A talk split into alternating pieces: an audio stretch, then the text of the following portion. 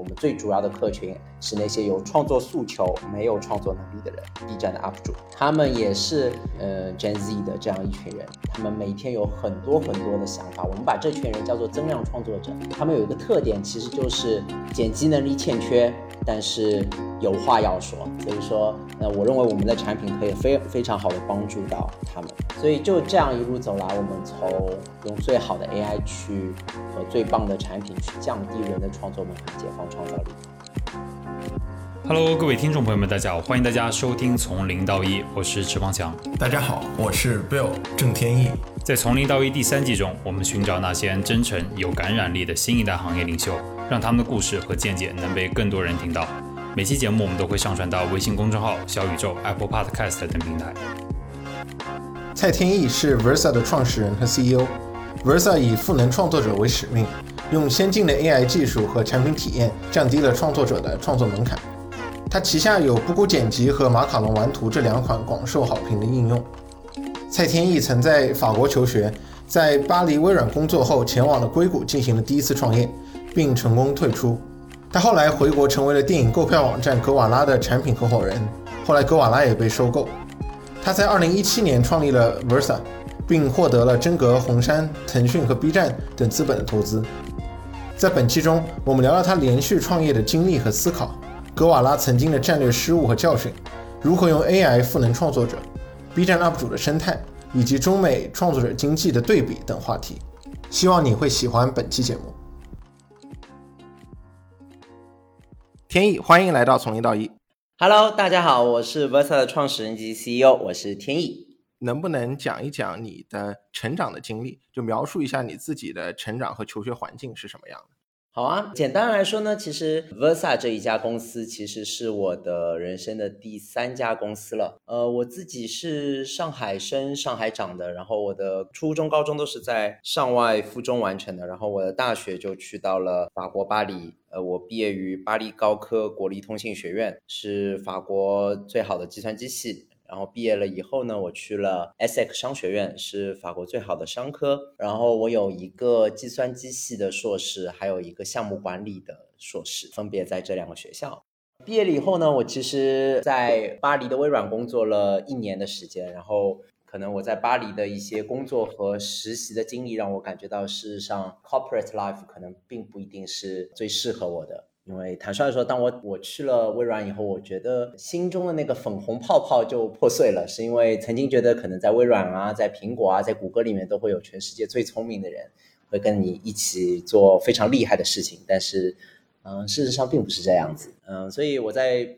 呃，我有了一个机会，然后去了美国硅谷三番去做我的人生的第一家公司，所以我在微软供职大概十个多月吧，然后我就离开了。当时呢，我有一个契机是跟我的合伙人，他是我巴黎高科的同学，然后后来他变成了我的合伙人，然后。我去了 ESSEC 读书，他去 MIT 继续深造，是个法国人啊。然后我们俩当时写了一篇论文，是相关性的一个搜索算法。然后我们尝试说：“嘿，你来啊，天意，就我们这边钱特别好融。”那真实的情况是，二零一二年是真的好融，所以我们就去了。然后呃，其实下了飞机没多久，我们就在湾区顺利的建立了我们的自业公司，拿到了第一笔融资。然后我们希望把我们的搜索算法变成一个。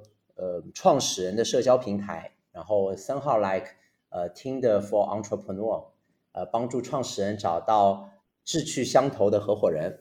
那我们的搜索算法在当中扮演一个匹配的一个作用。所以呃，在很早以前我们就用了 Graph Search，然后我们用了很多语义理解的内容，然后呃，对后面人对我人呃影响很大的一件事情就是我们大概二零一三年的时候就做了一款 App。所以我们所有的事情是在手机上完成的。然后那家公司叫 Dreamstorm，是 Dream 加 Brainstorm。然后我们做了一年的时间，然后我卖给了我的投资人，他叫 eFactor，是一个荷兰的上市公司，在硅谷的主要生意其实就是 Incubator。所以我们这样的产品本质上是大幅度的提升它去呃找到项目以及帮助项目成长的这样一种很重要的一个诉求。然后我们当时卖给了他，然后卖掉公司的时候，我记得我们卖了六百万美元吧，公司也就四个人，我跟我的合伙人，一个 iOS 的工程师，一个安卓的工程师，就这样子。当时一开始的时候和你的搭档先从法国到了这个美国，是一个新的一个地方，然后呢，同时在做的也是个新的项目。所以当时你自己的这个内心的想法，以及你一开始的时候到那之后做了哪些事儿？好的，呃，我自己觉得那个想法其实是我特别特别想要分享的，是因为我自己觉得很多很多在美国或者在海外的留学生。呃，华裔其实本质上都会面临这样一个选择。然后我我说一个特别简单的，他可能在别的地方说的上去会有一点凡尔赛，但是我认为我认为这是一个很好的一个选择的方式。当我离开微软的时候，我并不是在微软工作不下去，我在微软的工作完成的非常非常的出色。如果我离开，我感觉我放弃的是什么？我感觉我放弃的是一个在巴黎。微软的一份还不错的，相对于同龄人来说，一个很高薪的工作。我认为大部分人觉得这是自己放弃掉的东西，但是当时二十三岁的我，我认为的是这是我的保底线。我觉得任何时刻我都可以继续回到微软。所以当知道这件事情以后，为什么我不挑战一下自己？所以呃，我有一个很重要的一个点就是。我不觉得那是我放弃的东西，我觉得那是我的保底线，而那个保底线事实上我认为还不错，但是我想要尝试更多的东西，这是我的第一个 thinking process。第二个 thinking process 是我在微软的工作到底是不是我想要的这样一个生活？呃，我认为可以 pay off 我自己的 college tuition，我可以付我自己的一些学费，我可以干嘛呢？我可以租自己的房子，我可以吃东西，我可以出去旅游。呃，我认为这些东西其实都挺好的。那从不工作到工作，这是一个好的、舒服的一个状态。但是，就是我大概我的大学里面很长很长时间，我一直会看一个呃媒体，它叫 TechCrunch。它本质上有很多很多的 tech 行业的人都会去看那个东西。然后你会觉得的是说，如果你有一天投身，你能投身到那个地方去。就投身到那个媒体所描绘的那个世界里面去，你会觉得很开心。那我在法国巴黎，对吗？然后，那我能最接近这个世界的地方，事实上是去那些非常棒的全球型的企业，苹果啊、Google 啊、微软啊这样子的公司。好，那这样一个世界给我的一个最大的对它的憧憬是什么？有很多的创新意识，每天都在爆发，然后有一群跟我年纪差不多的人。正在挑战很多很多的权威，尝试去把这个很厉害的事情做出来。所以你会看见一群年轻人想要改变世界嘛？然后你跑到微软里面去，你会发现你不是一群年轻人想要改变世界啊，那么一群 middle age 的人，其实他们本质上 live off 一些 option，live off 一些比较好的生活环境罢了。所以你你跑去，你并不觉得好像一群年轻人在改变世界。我也一直说。呃，微软有没有人在改变世界？有的，那恰巧不是我，不是一个我刚刚加入的一个人，是在里面已经工作了很长的时间人，他们在做改变世界的项目，而我呢，在给他们形成一些小小的支持罢了。所以说，曾经我认为的是 TechCrunch 里面那个那样子的一种憧憬，我认为可以在微软里面实现，而我。最后去到微软，我发现它并不能够。我认为那个可以是一个我的保底，我要再去找一找我心中的那个世界罢了。那我就去弯曲了。坦率来说，我并不是那种说啊，我要 risk everything，我跟呃跟心理而走。我事实上是的确，我是很多事情，我是想说，我想去感受一下我想要感受的那个世界。但是我认为在当中有很多的权衡利弊的，而那个权衡利弊是我觉得呃我非常能接受的一件事情。而且我对我自己的能力是非常有信心的。我认为最差我就回去做我本来擅长的事情就结束了。这一件事情在我这样一个 mindset，在我多次创业中，事实上在被不断的应用。因为我认为我是一个不错的一个产品经理，一个 CEO。然后我认为的是，呃，我的工作可以让我自己的公司变好，我的工作可以让很多很多的地方都可以变好。那为什么我不以上线的方式去试一试呢？所以这个大概是。的那个想法，在硅谷做了这个项目，然后后来其实最后也非常成功的退出了嘛。那么接下来等这个做完之后，你当时后来又做了什么？然后因为我知道你后来是回国了嘛，但是其实当时可能有其他的这个选择，所以能不能讲讲在那个时候当时的情况是什么样的？然后是怎么做出后来回国的决定的？我加入过一个公司，它叫阿尔卡特，它是我实习的第一家公司。我不知道大家知不知道这家公司啊？阿尔卡特曾经是一家法国的电信巨头，它收了朗讯，它是一个美国的电信巨头，里面有一个贝尔实验室，里面诞生了大概一百多位诺诺贝尔获得者，然后它就是一个这样的公司，所以它在法国它是几乎是技术最厉害的公司了。但是阿尔卡特今天的年轻人已经听不懂它是一个什么东西了，它本质上被华为打的狗都不如。所以说，当我们看见的是市场这样一件事情和一个国家所那些公司的战斗力的时候，在法国和中国公司当中，当华为和阿尔卡特的比较都是这个国家的顶尖公司的时候。华为是强大的多的存在，那发生在二零一二年、二零一三年、二零一零年这样子的一个时间点。所以我认为的是，我的选择比努力重要的，就是我要 bet 到一个真实的在增长的一个市场。当在法国和美国之间比较，我一定 bet 的是美国。然后你会看见法国很多优秀的人其实都在外流去美国。法国的一流人才其实都在美国，所以说我会去美国。那在美国那样一个时间点，我认为的是最优秀的人才都会回中国。但是在当时并不 obvious，为什么？因为你跑到中国来，你在二零二一二年的时间点，你要一份三万块钱的工资月薪，感觉要像要了人家命一样。大部分的年轻人不就几千块钱吗？撑死了一万两万。就是很好很好了，你不能拿一个硅谷的公司，拿一个欧美的公司去国内说我要一个这样一个配。但是从另一个角度上，中国的发展已经到一个极为爆炸的一个可能了，everything is possible 的可能。我作为一个创始人的视角是，我在中国做公司可以雇十个人，而在美国可能只能雇两个人。而这中国的十个人，他的聪明程度跟这美国那两个人聪明程度有差吗？差距是非常小的。而十个人的力量是远高于两个人的。所以说，我认为的是，它是一个非常好的一个契机。呃，回国去创业，是因为市场在中国这一边，而劳动力又非常的便宜。对我来说，我唯一牺牲的是什么？我唯一牺牲的是，呃，可能我能拿到的钱就没有像美国那么多嘛。但我我想的更多的是。我可以花多少钱组建一个非常棒的团队？然后我认为在中国，你可以花更少的钱组建一个更强的团队。那这是我认为很重要的一个 thinking process。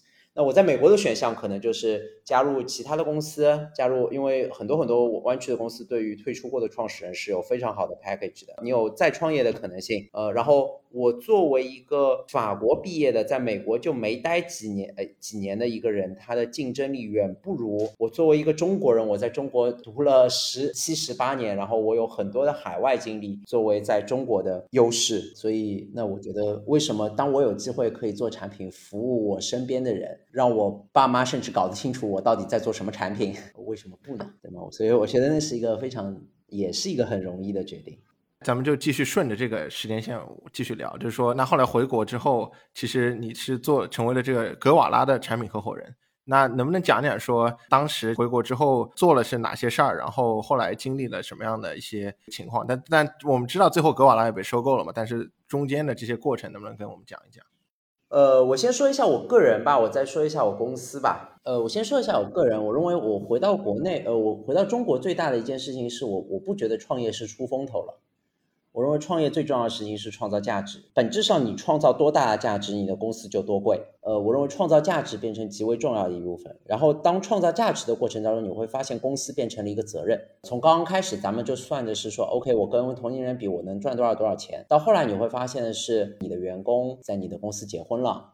结婚了以后，他生小孩了，他要解决他的户口问题，他的孩子要去上学了，所以你本质上在背后，你一个公司在支持的是一个又一个的家庭。当然，可能对于很多高知人群来说，呃，其实人可以跳槽的嘛，对吧？到处走来走去。但是我认为，对于普通的 average 来说，其实就是一个公司支撑了很多的家庭的一个成长。所以我认为这是我自己的一个非常大的一个 fundamental 的一个 change。所以我认为，从公司也从更多的从个人变成了团队。然后我回国了以后，我觉得的是中国的设计师也好，工程师也好，各式各样的人才，事实上是非常齐备的。呃，但是呢，二零一三年、一二年的中国市场，事实上还是一个不太敢想的中国市场。Relatively to the 呃 entrepreneur in Silicon Valley 的话，它其实很多东西都不太敢想。本质上有很多很多的才能，他们需要一个主心骨。这个主心骨更多的是说，呃，我们是可以去改变世界的。呃，可能有一个人说，哎，我们这样改变世界是对的。这件事情不是小孩子在玩闹，而是真实的。我们有这样一颗心，我们有这样能力，为什么不是我们去改变世界？所以我觉得回国以后对我最重要的其实是一个团队的一个积累，然后这个团队的积累也对我后续的。创业形成了非常非常棒的一个帮助。好，那我们聊一下格瓦拉。呃，格瓦拉我是三号，然后慢慢慢慢慢，我们我在公公司内部成长起来了。呃，我们做的是电影票的选座购票，也是中国第一家电影票的选座购票。我们一直说我们做了一件事情，就是你已经不会去电影院里面买票了，对吗？而你选一个电影，选一个。影院选一个座位的一串号码的这样一个模式，是我跟我的团队一起建立的。呃，格瓦拉让我意识到所有的这些事情。第一，公司最重要是创造价值。刚刚我所说的，你不会去电影院里买票了，是我们给中国消费者带来的最重要的价值。我们竞争的最初的竞争对手，事实上是团购网站。你你团购一张电影票三十块钱。但是呢，你你会有一个问题，你跑到柜台，然后给人家说我现在要兑换的时候，有可能位置就已经被人家选掉了。今天你已经不会团购电影票了，因为你都会选择选座购票这样一个模式，是因为你不会很尴尬的带着你的女朋友跑过去兑票的时候，人家告诉你位置已经满了，因为那个位置你已经选掉了，是属于你的。所以我们当时卖电影票，我们卖六十块钱的时候，人家其实已经卖只卖二十块钱了，但是我们是选座购票。Secure 了你的座位，它就会变得非常有价值。那个团购网站后来做了一个产品叫猫眼，然后我们变成了最重要的 library。呃，在这个过程当中，我认为格瓦拉 made the worst decision，其实就是我们没有在 O2O 这个市场来临的时候，我们意识到这个市场来临的时候，我们没有站边任何一家移动支付的巨头。在格瓦拉卖掉的时候。第一是猫眼，第二是格瓦拉，第三是微影，第四是淘票票，第五是糯米，百度的。我们卖掉的时候，我们是前五里面唯一没跌的。而这个游戏本质上不只是在打一个生活方式的游戏了，本质上这个游戏整个 O2O 市场其实在抢占的是线上支付这个场景，而线上支付需要电商以外的场景。电商曾经线上支付只适用于电商。所以这是支付宝的天下，但是之后的线上场景，它可以用于打车，它可以用于电影票，它可以用于买买外卖，它可以用于修指修修指甲，所以这个才带来了 O2O 的市场。我们的 worst decision 就是我们我们 turn off 了几乎所有的巨头的融资，然后所有的巨头被 turn off 了以后，都做了自己的。卖票应用，而在格瓦拉，我们的很核心的场景是觉得我们可以不依赖任何人，把我们自己做成一个巨头型的公司。因为为什么？因为我们相信我们的产品是可以改变人的生活方式的，特别是在一二线城市人的生活方式。我们希望告诉大家的是，你的周末格瓦拉会帮你安排，你可以去看电影，你可以去看演出。你可以选择和朋友一起去打一场羽毛球，都可以。所以，我们希望用我们的方式去改变人的生活方式。而我们其实，在稍晚的时候才意识到，原来我们在一个移移动线上支付的这样一个关键的战场里。呃，有一次我见一个非常知名的投资人啊，他跟我说的是，他认为心中的格瓦拉是什么样子，也是我认为我的一种遗憾吧。他觉得的是，嗯，有一个牌局，它叫 O2O。然后所有的大佬都上桌了，然后呢，有一个人很早其实就在这个赌场里面，然后很多很多的大佬都上桌了，但是你会发现的是，所有的大佬在坐在一圈打德州，啊，格瓦拉一个人在隔壁拉老虎机，大家在棋牌局上互相有一个输赢，而格瓦拉在旁边一个人在拉老虎机，这个就是我的感感觉，所以让我认识到的是，创业它本质上它。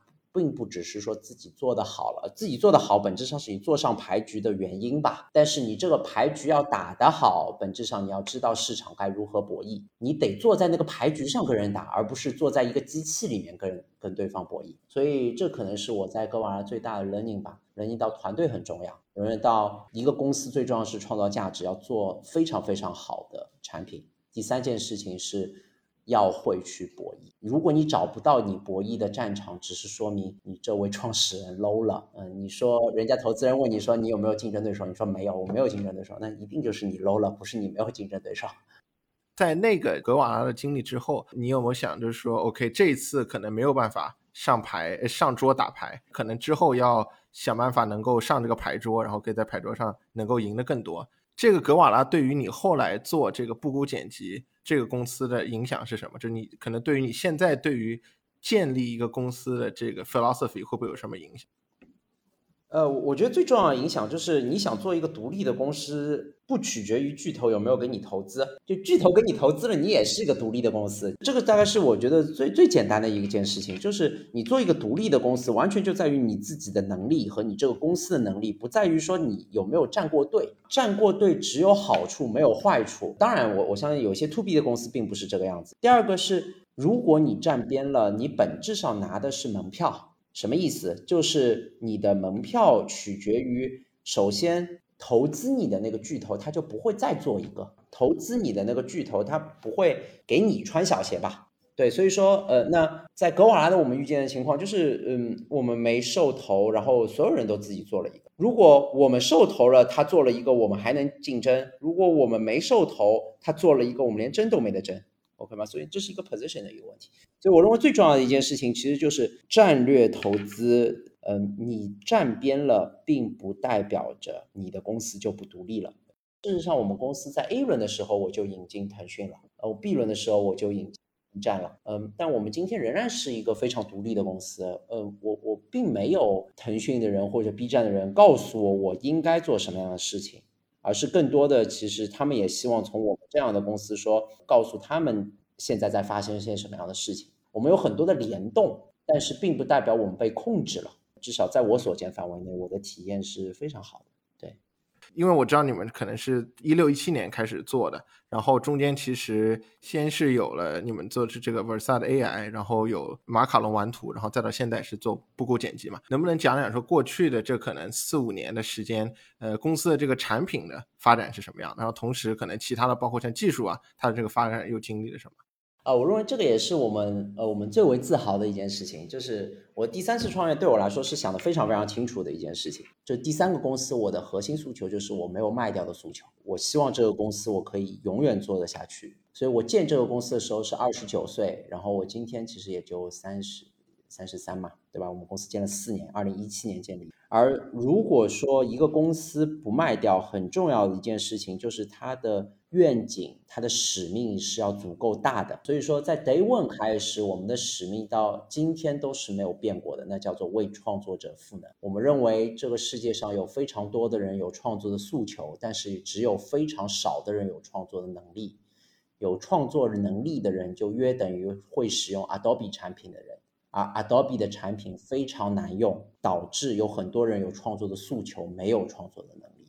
呃，当我说难用，肯定不是一个设计师说他已经用了 Adobe 呃 Photoshop 已经十年了，他不会觉得 Adobe 难用的。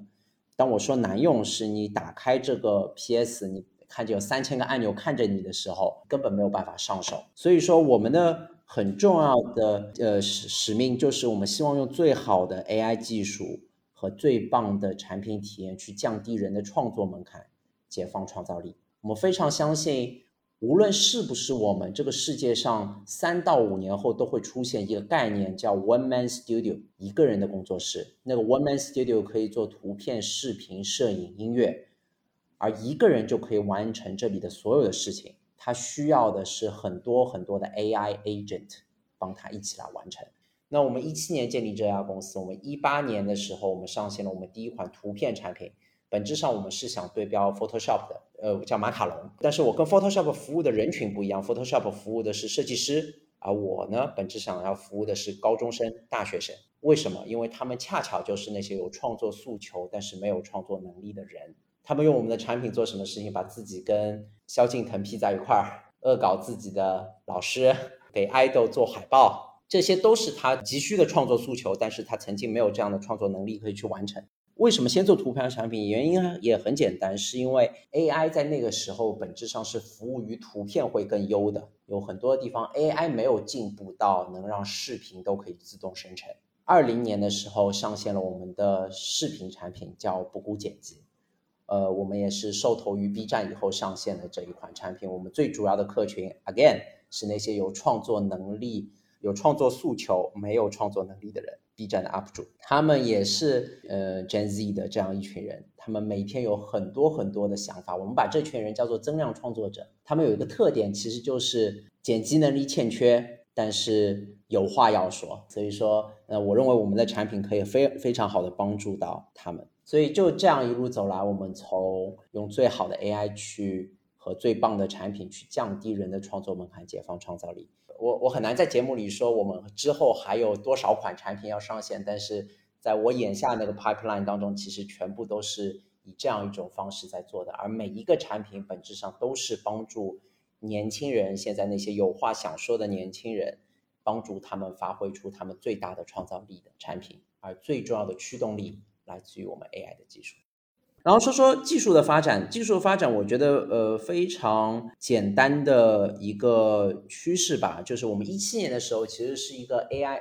AI 一个非常重要的一个浪潮，叫呃 AI 四小龙嘛，就是一年的时间翻了大概三四十倍估值，融了很多很多钱，有很多很多 AI 科学家。但我认为从二零一七年到二零二一年，AI 最重要的 shift 是在二零一七年，你好像有一个算法，你能去某一些 AI 的榜单上打打榜，你就能融钱了，就好像已经是一个不得了的东西。而在二零二一年的时候，我认为整个融资圈和用户把这件事情看明白了。就 AI 其实是一个提效的一个工动作，它一定要有应用场景。无论你的论文写了多少篇，无论你的你在哪个榜单打到第一，我们发现的就是你本质上要让用户用，用户用你的产品，就是用户用脚投票了，认为这个 AI 技术是好的。用户不用你吹的再牛逼，就是只能骗傻逼。大概就是怎么回事，所以我认为这是技术上最重要的一个 shift。所以我们更多的会说的是，我们的 AI 技术是我们有很前端的非常非常前沿的 AI 技术。我们每年会在顶会上发五到六篇论文，但是我们的 AI 是本质上是结合呃脑科学与人工智能发展的 few shot learning 和 one shot learning，本质上就是不借助于大数据的那样一种 AI 的研究方式。我们应用的场景也是在图像生成、图像分割上。那些不借助于大数据分析的一些 AI，但是这些内容我们也是说的越来越少了，不代表我们没有在做，我们在非常认真的做，而我们更在乎的是我们真实做出来的 AI 工具能不能让我们的用户，就是那些增量的创作者，那些年轻的创作者用上，那这个变成我认为最重要的一个技术的一个 shift。曾经大家会觉得大数据。AI 是非常非常重要，这是一个很核心的一个竞争力。我认为的是，如果 AI 是模拟人脑，人脑就不是靠大数据呃来思维的一个智慧形态。那我们设计的 AI 为什么是靠大数据呢？所以说，这个也就是这二零一七年到二零一一年在技术上最重要的一个变革点，就是不再是依赖于大数据的。我们在一七年就看见了这样的事情。然后我们一直坚持到今天，这个是让我们在很多的学术方向上和应用层面上有了非常革新的一些应用和方式。嗨，各位听众朋友们，告诉大家一个重要的消息：从零到一的听众群已经开通了，在这里你可以和节目制作人直接沟通，和听友们交流，结识在不同行业的精英。欢迎大家添加微信号 go to 下划线 helper，g o t o 下划线 h e l p e r。期待你的加入。在你说的时候，其实我一直在想，就是说做这个 AI 技术，特别是比如说图像视频这块的，最近的这可能十年是非常非常多的。这些人有非常多公司在做这些事儿，呃，但是其实怎么样把它变成一款好的产品，然后去解决一个具体的问题，其实这就是另外一个可能很多人其实没有做的很好的事儿。我想就是问的是说，那你们在过去的这四年的时间是怎么样把这个技术变成了这个产品，而且特别是说可能有很多的这个功能可以去做，那你怎么选择哪些是可能创作者最需要的？我认为我先回答创作者最需要吧。第二件事情是如何把 AI 产品上线吧。第一个是创作者最需要，实际上创作者最需要，我觉得这是一个非常容易解的问题。我认为很多人没有意识到这件事情，是他被有意识的忽略了。什么是创作者最需要的？本质上就是创作者有很多很多很多多。就本质上，你看斯皮尔伯格可以调动到的资源和拍出来的电影和一个自媒体能比吗？每个自媒体都希望能像斯皮尔伯格那样拍电影，对不对？而斯皮尔伯格可以用到很大的特效团队，用到顶配的摄影，用到所有的设备，拍摄甚至在当中都不是一个特别贵的东西了。CGI 的制作会非常非常贵，所以创作者非常需要的东西是什么？本质上就是那些最专业的人，他们需要花很多时间和很多成本的东西，能不能把 AI 去把它转化成那么几下就可以完成的事情？所以说，为什么在四年内时间，我们就会非常重的去投资一个技术，叫做 Image Segmentation，就是图像分割技术，是因为。在专业创作环境当中，特效片第一步本质上是进绿幕棚拍摄，而有多少创作者是不具备绿幕棚拍摄的能力的？当我说能力的时候，他甚至不能租一个这样的场地。而特效片还有是什么？绿幕抠出来了以后，是不是要在后面去加 CGI，去加呃特效？为什么纽约总是被炸掉？是因为有一个公司叫 Digital Motion，它里面有很多的数字资产。纽约是它很重要的数字资产，所以说很多好莱坞电影老是炸纽约，并不是纽约是一个很爆的一个点，是因为那里有一个数字资产可以用来炸掉。复联去录像的时候，就是人先在绿幕棚里面录，录完了以后再把三 D 的资产给合上去，而这个就只有非常凤毛麟角的创作者，如果全全世界有两千万的创作者，那大概就只有三到五个创作者可以使用的能力。那为什么我们不把这些能力大众化呢？这个其实就是我们的公司想要带给这个世界上最大的价值啊！所以说，我认为去挖掘创作者的诉求其实非常非常简单，就是专业创作者什么都花钱，我们帮他做出来，不花钱或者很便宜的成本，这个就是一个创作民主化和平民化中的很重要一件事儿。第二个，AI 是怎么能够被用上？呃，这里我想说的是，在做我们这件事情的顶级团队已经没有小厂了。就要么是像我们这样子还不错的成长比较健壮的初创公司，要么就是头条、腾讯、B 站、快手这样子的头部公司了。所以，呃，为什么？是因为建立一个 computer vision 应用在视频处理技术上的团队是极为的昂贵的。呃，我认为产品经理是在这件事情当中非常重要的一部分，是胜负手。简单的来说，如果有一个成功率或者是识别度只有八十分的产品，产品经理能不能把它弄上线？当我说弄上线的时候，是用户愿不愿意使用？假设一下，说有一个换脸的场景，好了，换脸的场景，如果一张照片有四个脸，能不能换呢？如果这是一个全身的照片，人的占比非常非常小，能不能换呢？但是这个行业当中有产品经理说，换脸上传的时候，你只需要一张证件照，你放一张证件照进去，事实上就解决了不成功的百分之二十里面的接近百分之十九的问题。所以说，如何规避掉这个算法差的地方，呈现出这个算法最好的部分，让这个技术事实上没有完全成熟就能上线，事实上变成了一个很重要的一件事情。规避掉不好的地方，把它最好的一面呈现给用户。它会是一个很棒的事情，呃，如果说这个算法它已经九十五分了，九十八分了，本质上全行业都已经九十分了，你已经没有先发优势了。所以在布谷剪辑的第一版，当我们上线我们的 AI 的智能抠像技术的时候，我们会发现的是，在当中我们做了非常非常多的，就是引导注意力也好，然后。呃，帮助用户调研也好，我们会发现是，我们的产品并不是百分之一百覆盖人们所有需求的，但是我们可以覆盖十到十五个最重要的需求，而这些需求构成了创作者接近百分之九十的利润，是这个样子，我们去上线我们的产品。所以说，当 AI 技术不成熟的时候，才是产品经理发挥自己魔法的时候。这个是我一个比较重要的一个建议，不要等这个技术 hundred percent ready 你才去使用，而是等这个技术才刚成熟，人家人家大部分人还觉得它不成熟的时候，你能把它用明白了，我觉得那是一个非常重要的 advantage，对。因为前面讲到创作者嘛，然后现在我们假设哪怕只说是 B 站上的这些 UP 主，但是他们其实也是有各种各样的这个类型，可能很多人做这个视频的这个目的也不一样，有些人可能只是为了兴趣，有些人可能把它当个副业，还有些人可能甚至是把它当成了一个主业来做。你能不能和和我们讲一下，就是说从你们的视角看，整个的这个 UP 主的这个生态是什么样的？然后这个呃，不顾剪辑和 UP 主之间的这些互动又是一个什么样的一个状况？呃，在我们的视角，其实创作者是非常非常棒的一件事情啊。就是首先，创作者非常非常年轻，我大概二十三、二十四岁创业嘛。那时候创业其实最快乐的事情是什么？你可以拿一笔。一个很好的投资人的天使融资，然后你可以做一个自己的公司嘛，然后呃尝试去改变世界。但我认为的是，在二零二一年，我觉得大量的年轻人是不会去这样做的。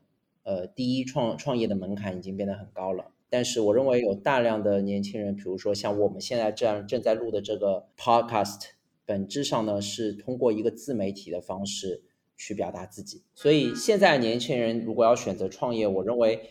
呃，选择一个自媒体的形式是非常好的一件事情。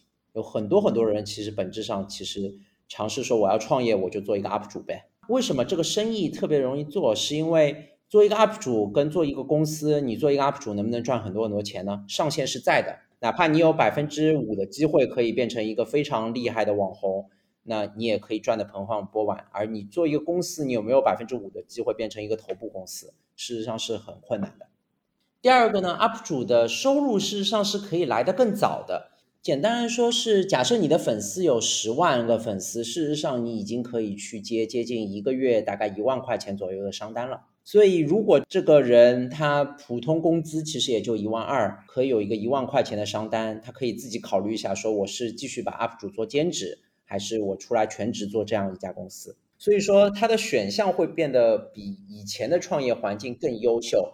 所以，UP 主是一个非常欣欣向荣的一个行业。然后，这当中我我还想补充一个地方，就是做 UP 主是一个非常开心的一件事情，是因为你在表达自己，收获粉丝，你可以表达自己最真实的想法去收获粉丝。所以，有很多人做 UP 主的初衷，甚至也不是为了赚钱。做 UP 的初衷，其实 B 站有句话叫“用爱发电”嘛，其实是为了自己的热爱。所以它也有一定的创业的本质，因为创业的本质并不是在于你能赚多少钱，那是你的上限，而创业的本质在于你有多热爱这件事情嘛，对不对？所以 UP 主完美的匹配了这样一个创业氛围。好，那我认为 UP 主的创业，呃，在整一个生态为什么每天都会越来越多，是因为流量已经变得非常非常的巨大了。呃，在中国是三个月前。短中视频的用户使用时长第一次超过了 IM，变成中国使用时长最长的产品类型。所以说，简单来说，是看短视频的时间已经超过了一些人用微信的时间了。而用户的使用时长对于广告商来说就是钱。所以说，这个商业生态已经在一个非常重要的一个位置了。所有像 B 站、抖音、快手要去想的一件事情是。当我已经有如此高的高时长和用户量的时候，我该如何变现？而不是说大家来用我们这个形态的产品吧，因为这个产品已经是王者了。所以说，商业环境也在，更多的是如何去对接钱，让使用时上可以被转化成一个经济收益。所以经济环境也在。那个地方，呃，所以说我认为有很多的年轻人，他本质上想要做 UP 主，然后他有很好的上限，也有很好的热爱，然后经济环境也在那个地方，所以他是一百分的一个。最重要的一件事情，我认为是对于年轻人创业的时候，UP 主是一个非常适合从兼职做到全职的工作。你普通你找一份工作，然后在你的课余时间或者你的。呃，晚上回家或者周末的时间去做自己的 UP 主，呃，每周你去更新一到两条内容，然后当你的收入比较好的时候，你可以问自己的心，问自己的内心的选择，然后你说我是想继续留在公司工作，还是我想自己全职做一个 UP 主？你有很多的选项，所以我认为它是个很棒的事情。对于不孤剪辑来说，我们如何帮助创作者？呃，现在我们所说的创作者和曾经的创作者有非常大的区别。曾经的创作者，你一定是要做。有很多就剪辑经验的，你才能称之为自己是一个创作者。而我们服务的很多用户，本质上他是没有创作经验，但是有话想说的年轻人。他的创作形态很有可能第一条就是一个 vlog，或者是对着画面讲述自己的经历，或者是剪和剪一些素材放在一块儿。所以他的剪辑事实上并不是那么的重要的，而他的脚本本质上是变得那么重要的。而它的剪辑诉求由不孤剪辑这样的产品来承接，但这个对于我们来说只是一个我们希望服务它的起步点。为什么？我希望是当他从一个 UP 主从一个兼职到全职的过程当中，不孤剪辑在方方面面都能帮助到他。他在剪辑上可以使用我们最强的 AI 技术，每一代的技术都可以离他离创呃专业创作者更近，这是第一方面。第二方面，素材库，不孤剪辑有 B 站和腾讯最重要的版权素材。第三个部分，我们也想着如何帮助不孤剪辑的用户可以接到商单，让他可以赚到钱，这样他这样的一个 UP 主生涯才可以逐步的长久下去。这就是我们三个环节，我们称之为功能素材库以及帮用户赚钱这样三个 pillar。而同时呢，我们认为创作者并不是只是使用手机端在剪辑他的他的视频，有可能你你想用手机端就用手机端。有人会问我说，不孤剪辑是不是一个手机端的 PR？我认为不是的，我们本质上想要帮助的是年轻的创作者。所以在他变专业的过程当中，他可以想用手机就用手机，想用 iPad 就用 iPad，想用呃 PC 就有 PC。我们上个月的最后两天正式开放我们 PC 的公测了，呃，功能非常非常的强大。所以我希望服务的是他所有的创作的生命中期，从他小白到专业，我们都可以帮助到他。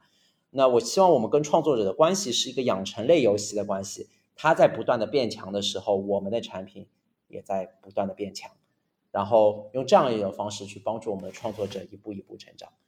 今天我们在 B 站上一个月，我们就可以生成近一亿播放量的视频。简单的说，用不孤剪辑的创作者一个月在 B 站上可以创造一亿的播放量。它是一个对于一个上线还没到一年的产品来说，这是一个非常惊人的一个成绩。我们也很喜欢我们的创作者，大概是这样一种关系吧。其实你前面讲的那三个就是环节，我觉得就是一个是剪辑的功能，第二是素材库，第三个可能是让让创作者赚更多钱嘛。那前两个我觉得还比较好一点。那第三个的话，我知道 B 站他自己也在做嘛，比如说什么花火这些平台，就是让创作者可以接到更多的广告啊，或者是这些品牌的赞助。呃，未来你们会在这个上面花的更多的时间，是会跟 B 站现在做的事儿不大一样呢，还是说你们会就你们会从什么样的角度去切入，让创作者赚更多的钱？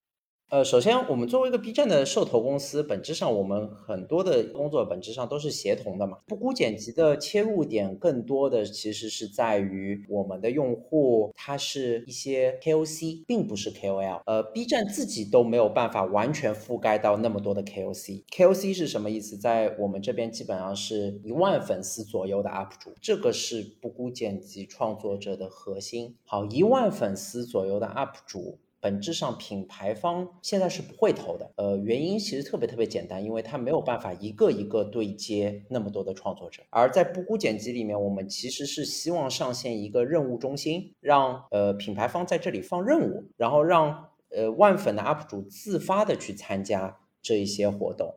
如果呃品牌方觉得好，呃就可以给他们类似于像是奖金的形式，呃去来进行。所以说，我们跟 B 站的协同也是服务于我们最重要的用户，那其实是万粉的 UP 主。另一部分其实是这样子想的：虽然我们受投于 B 站，但是我们仍然是一个极为独立的公司。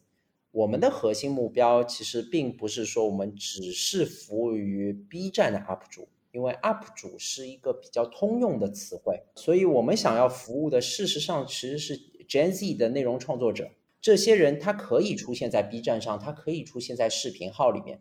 它也可以出现在抖音里面，也可以出现在快手里面。呃，我们观察到的也并不是说我们百分之一百的流量全部走到了 B 站，嗯，这是不可能的，因为很多 UP 主都是多吸的，对吗？有的人在做视频号，有的人比如说在做公众号，有的人其实也在做抖音，有的人在做小红书，所以本质上我们服务的人群是 Gen Z 的创作者。所以说，呃，如何能帮助品牌方更好的找到这样子的人，让品牌方的品牌内容可以让这些人可以更好的带来一个口碑的效益，我认为是一件很棒的事情。再者，其实头部 UP 主已经特别特别贵了，他已经有了非常高的溢价，呃，这个我也觉得是不合适的一件事情。对，如果稍微把视角放大一点看，就是看整个所谓的这个创作者的经济嘛。因为美国有非常多的这些创作者经济的公司，特别是可能最近的一两年，就是不管是新冒出来的，还是之前的已经有的一些，把这在把美国的这个创作者经济的生态其实做的比较大。但是呢，国内的话，其实说实话，我感觉可能还是大部分还是以这些平台为主。就像布谷剪辑这样是一个独立的一个自己的这个公司，然后同时在创作者经济里面呃起到一个很重要的作用，这样的公司其实我感觉比较少，所以我不知道说你现在对于中国的创作者经济的这个生态是怎么看的，然后对于它未来的发展有怎么样的一些想法？呃，我认为呃创作者经济本质上是绕不开平台的，然后在我们公司最重要的一个 concept 叫做下一个 Adobe 在中国。首先是要受平台扶持的，是受平台帮助的。然后要保持相当的独立性，所以简单来说，我作为创始人，最重要的就是如何权衡好平台扶持和公司独立性之间的关系。最重要的解，本质上是帮助所有的增量创作者，那些中国最重要的 creator economy 当中的创作者。我们的产品本质上是感召这样子的人，而并不只是感召这一部分人在 B 站当中。好，那说到 creator economy，比本质上，我认为海外有很多的这样公司，但中国事实上是非常非常先进的，非常好的协协作平台，有很好的剪辑工具，有很好的流量平台，有很好的营销工具，还有许许多多的 MCN 公司。所以在 creator economy 上来说，中国的整一个生态是极为的完善的。事实上，每一个 creator 它本质上跟 celebrity。的区别不是特别特别大，只不过 celebrity 本质上是登上传统媒体、电影、电视这些内容得以曝光，creator economy 它是本质上也是靠自己，但是它曝光的平台本质上是在。YouTube、TikTok、抖音、B 站上，然后呃，在背后其实也需要经济团队的帮助，也需要协同工具的帮助，也需要产业链上下游之间的帮助。所以我认为的是，现在的 Creator Economy 其实已经离我刚刚说的那个概念叫 One Man Studio 越来越接近了。因为你要是一个 Creator，所需要的能力是不需要那么多人。做一件事情了，而是你几个人就可以完成这样的事情。在美国的有一些营销公司，在中国其实就是 MCN 公司。美国有一些服务的对接平台，中国其实就是中国的代理商。美国有 Adobe，呃，有这些呃制作工具呢，在中国其实就是像是无剪辑，像是剪映。美国的主要平台是 TikTok 和和 YouTube，中国的主要平台是呃。B 站、快手，所以我认为是全部都是 equivalent 的。而对于内容创作的量，中国本质上是一个国家的创作者打 YouTube 上全世界的创作者数量也是非常非常大的。然后你看 B 站上是特别特别明显，分区特别特别的多。如果你喜欢高达模型，有专门做高达模型的人；你喜欢打德扑，有专门打搞德扑的人；你喜欢 F 一，有专门说 F 一的人。每一个分类都有非常顶尖的创作者。他并不在刘德华、张曼玉那样的年代，要全世界的人都知道你，全中国的人都知道你，而是只要有三千个人、一万个人、两万个人知道你，你的生活就可以被养活。然后，呃，你可以通过自己最擅长的事情。通过这样的媒介去表达，你的粉丝可以看见你，然后得到某一种心灵上的安慰，然后能能够每人出一块钱把你给养活。这个大概是我认为 creator economy 最美好的那样一个样子吧，就是世界的更加多元化。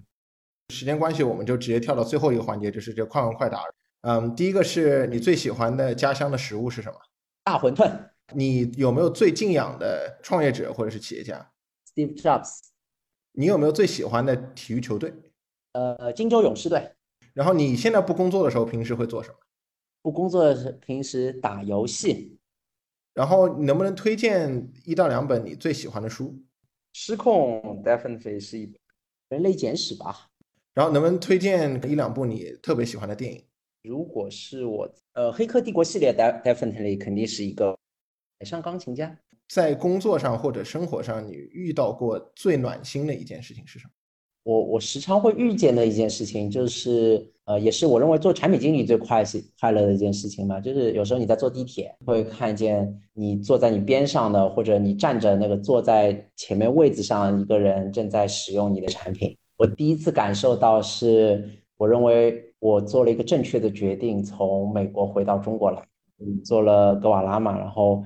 我在地铁里面去上班，然后看见有一个女生坐在那儿，然后在看格瓦拉，然后看这个电影，然后看这个影评，看那个分数，然后她在选电影，反正，然后我在地铁上，然后看着她，然后看她的用户路径跟我们自己产品设计的用户路径简直一模一样，就是她在那流浪，然后选择一部自己想去看的电影，然后那一刻我觉得回国值了，就是因为自己的产品被身边的人用到了，或者是被你的族群用到了吧，嗯，那时间很快乐的事。